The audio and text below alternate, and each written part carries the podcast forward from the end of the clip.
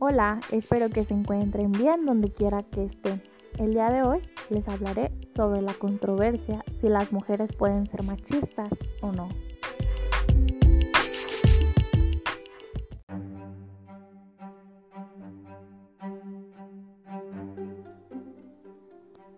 Mariana Plata resalta en su artículo ¿Pueden las mujeres ser machistas?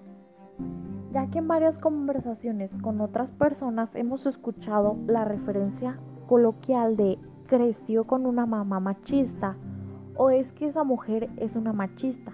Y aun cuando es cierto que todos y todas hemos crecido bajo el mismo régimen de crianza y tenemos pensamientos machistas, el término mujer machista es incorrecto. Porque las mujeres ya sea que se identifiquen como feministas o no, somos oprimidas constantemente por el sistema, de donde se origina la violencia de género, entre otras cosas. No podemos formar parte de ese mismo grupo que nos oprime, es por eso que no podemos ser machistas.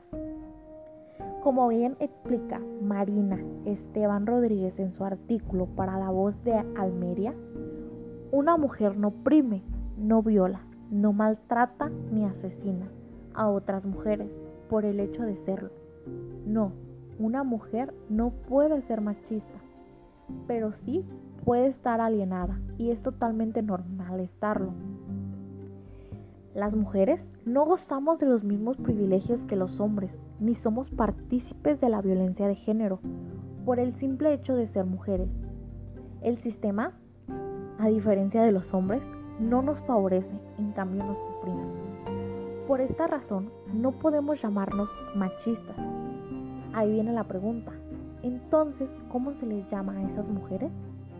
El término correcto que define a esta mujer es mujer alienada, que según Beatriz Serrano es aquella mujer que comparte el mismo sistema de creencias que su opresor y típicamente lo que mantiene a una mujer alienada es su estado de privilegio.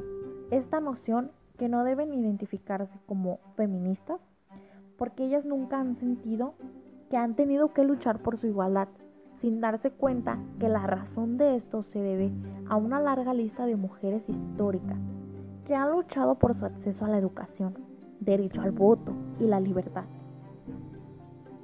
Sin darse cuenta que su historia no es representativa de otras mujeres que viven en condiciones distintas y tienen luchas distintas.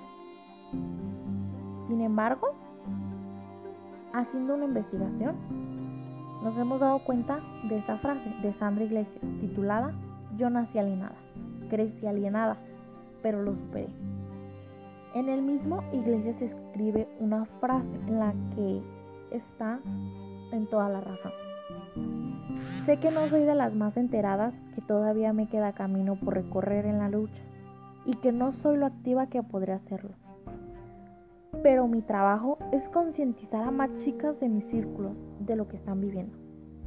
Pues así como ella, yo también estoy consciente de la construcción, de lo que he tenido normalizado toda la vida, de mi machismo internalizado y de la sociedad ya que hemos crecido con un régimen de yo también, así como todas, hemos sido una mujer alienada del movimiento. Por último, estar alienada del movimiento es esperado, particularmente porque, como he mencionado, todas hemos crecido con el mismo régimen y no es un proceso fácil e inmediato en el cual rápido se supera pero como dice la siguiente frase, no he conocido a ninguna mujer que se arrepienta de identificarse como feminista. Al contrario, las veo más confiadas, felices y seguras de sí Gracias por oírme.